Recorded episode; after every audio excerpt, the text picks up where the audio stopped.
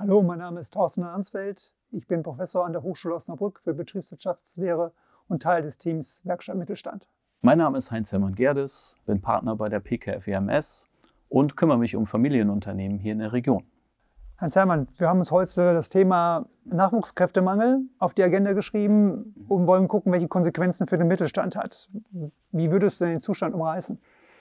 Ja, natürlich merkt man an vielen Stellen auch, äh, wenn man mit den Familienunternehmern, mit den Unternehmern spricht, äh, dass das Thema Fachkräftemangel von wachsender Bedeutung ist. Wenn man da mal statistisch drauf guckt, dann gibt es eine Studie vom Deutschen Institut für Wirtschaftsforschung, was besagt, dass wir aktuell einen Fachkräftemangel von mindestens 390.000 Fachkräften haben, insbesondere im Bereich der Handwerker, im Bereich der Pflegekräfte, Lkw-Fahrer, also Schlüsselbranchen natürlich auch für uns. Und das ist natürlich eine wachsende Herausforderung, der sich die Unternehmen stellen müssen. Ja, wenn wir jetzt auf die Demografie mal schauen, also die Statistik uns ähm, zur Hilfe nehmen, dann können wir erkennen, dass das nicht zufällig so ist, sondern es ist ein Symptom. Wenn wir sehen, wie sich das entwickelt hat in den Jahren 1950, 2000, 2000 50 sehen wir, dass wir zwischendurch im Jahr 2000 schon keine Pyramide mehr hatten. Das ähnelte dann eher eine Urne. Und jetzt im Jahr 2050 laufen wir mit aller Macht auf eine, den sogenannten Bevölkerungsdöner, ein Begriff, den Bernd Raffelfischen geprägt hat, mhm. hinzu, der wirklich sehr schön deutlich macht, dass wir nach oben deutlich mehr haben, die herauswachsen aus dem Arbeitsleben, als die von unten nachkommen. Ja, dazu vielleicht nochmal ergänzend. Wir werden im Jahr 2023, 2024 zum ersten Mal die Situation haben in Deutschland, dass mehr sozialversicherungspflichtige Beschäftigte aus dem Berufsleben ausscheiden, wie neue eintreten. Sehr richtig. Wir haben das jetzt mal beispielhaft für zwei Jahre deutlich gemacht, für das Jahr geboren im Jahr 1964 und geboren im Jahr 2009. Im Jahr 1964, den geburtenstärksten Jahrgang der Bundesrepublik Deutschland, sind ungefähr 1,4 Millionen Kinder geboren. Wenn die alle 2032 aus dem erwerbstätigen Alter auch hinausscheiden, werden die 1,4 Millionen fehlen. Das kann man sagen, bei einer Beschäftigungsquote von 60 Prozent sind das ähm, nur gut 800.000 Leute. Wenn die 2009 Geborenen nur 700.000 nachkommen, dann sind das aber auch nur 400.000, die eintreten. Das heißt, wir haben eine Lücke von über 500.000 Menschen, die in dem Jahr allein neu hinzukommen. Und das würde ja nur entsprechend dann die absolute Zahl dann ersetzen. Das heißt, Wachstum und viele Unternehmen möchten ja auch gerne wachsen, sich weiterentwickeln, ist da noch gar nicht mit eingerechnet. Absolut richtig, stimmt. Lass uns doch nochmal überlegen, was, wie das Problem denn insgesamt dann für das Jahr 2032 oder 2035 in der Summe bedeutet. Du hattest vorhin schon mal 390.000 Menschen gesprochen, jetzt haben wir die Zahl 400.000 erwähnt. Wie sieht das denn kumuliert aus? Kumuliert kann man sagen, und das ist wirklich eine sehr hohe Zahl, dass uns über sieben Millionen Arbeitskräfte dann auch entsprechend fehlen. Ja? Und da müssen wir natürlich auch über die Konsequenzen für die gesamte Gesellschaft, für unsere Sozialsysteme entsprechend dann nachdenken. Und da müssen wir jetzt frühzeitig auch agieren und handeln, damit man auch natürlich diese Effekte nicht auf sich zukommen äh, lässt, sondern einfach auch versucht abzumildern und äh, Strukturen zu verändern, um auch darauf proaktiv zu reagieren. Lass uns doch dann vielleicht zunächst mal auf die Rahmenbedingungen schauen, auf die volkswirtschaftlichen Ansätze, die wir da haben. Welche volkswirtschaftlichen Möglichkeiten haben wir denn? Mir fällt zum Beispiel die äh, Beschäftigungsquote ein, mhm. zu sagen, wie die liegt bei 60 Prozent. Das ist europaweit gut, aber man könnte natürlich da sich auch vorstellen, die noch zu erhöhen, vielleicht auf 70 oder 80 Prozent. Ne? Warum mhm. sollen nicht in der modernen Beziehung äh, beide, äh, beide Teile ins Berufsleben eintreten und dort auch tätig bleiben? Dafür sind natürlich die Rahmenbedingungen notwendig. Ne? Definitiv. Also ich glaube, es ist in den letzten Jahren schon eine ganze Menge gemacht worden in Richtung Kita-Ausbau, Vereinbarkeit von Familie und Beruf. Also gerade bei, den, bei der jüngeren Generation ähm, ist einiges auf den Weg gebracht worden. Aber wenn ich mir zum Beispiel äh, die Renteneinstiegsszenarien anschaue, da können wir und müssen wir, glaube ich, auch über eine weitere Flexibilisierung nachdenken, dass es nicht einen Fallball gibt, wo Leute mit 65 oder 67 dann sagen, ich möchte eigentlich noch weiter arbeiten, aber darf es nicht, aus welchen Gründen auch immer. Da verschenken wir natürlich auch ein Potenzial an Fachkräfte, an Kompetenz und das werden wir uns auf Dauer nicht leisten können. Völlig richtig. Ähm, wir werden auch die 70 erreichen als Renteneintrittsalter und ich gehe davon aus, dass es auch sogar die 72 oder noch höher gehen wird.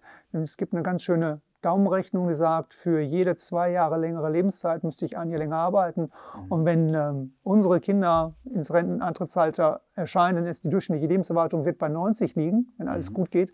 Und das ist klar, dass diese Lücke von 20 Jahren noch irgendjemand oder 15 Jahren irgendjemand finanzieren muss. Deswegen ist das, glaube ich, ein guter Hinweis zu sagen, wir brauchen eine Flexibilisierung, um die 70 oder 72, 73 auch erreichen zu können, ohne vielleicht einen Druck dabei aufbauen zu müssen. Mhm.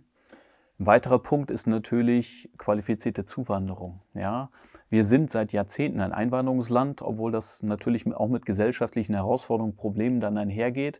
Aber wir müssen uns dessen auch bewusst sein, dass wir, wie auch in den vergangenen Jahrzehnten, auch zukünftig auf qualifizierte Zuwanderung angewiesen sein werden.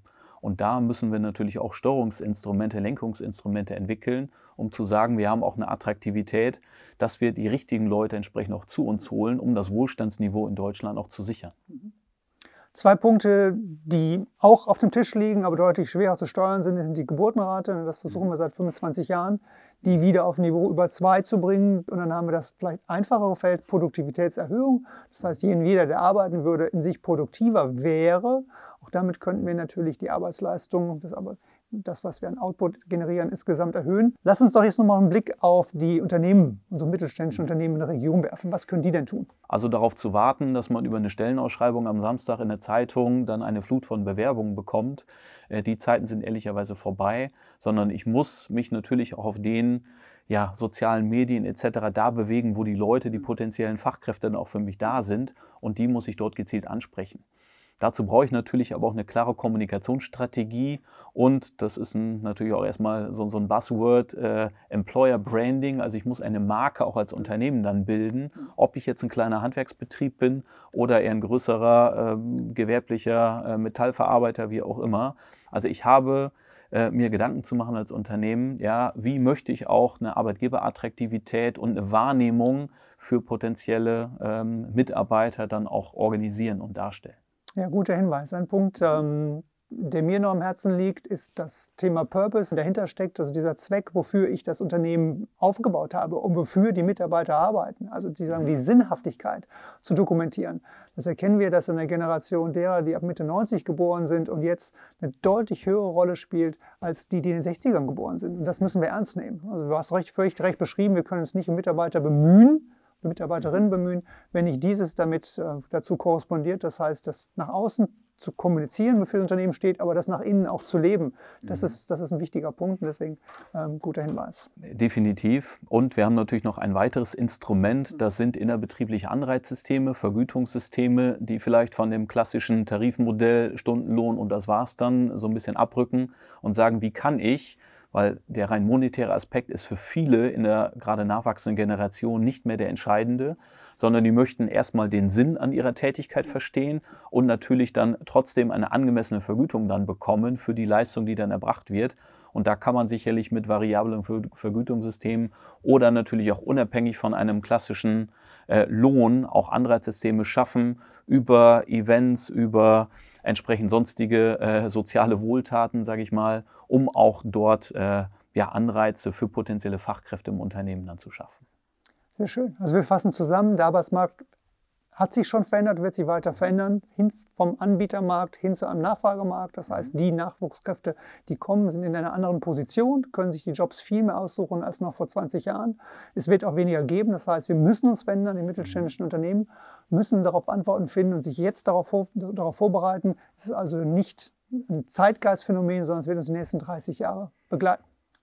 Definitiv. Also strukturell stehen große Herausforderungen in Bezug auf das Personalthema dann in der gesamten Wirtschaft und gerade auch im Mittelstand dann vor uns. Ja. Und ich muss jetzt als Unternehmer schon loslaufen, um den Herausforderungen dann äh, begegnen zu können. Und dann habe ich, glaube ich, die Chance, auch äh, ja, junge Talente entsprechend an mich zu binden und auch mein Unternehmen entsprechend positiv weiterzuentwickeln. Das war unsere Session für die Werkstatt Mittelstand heute. Bis bald.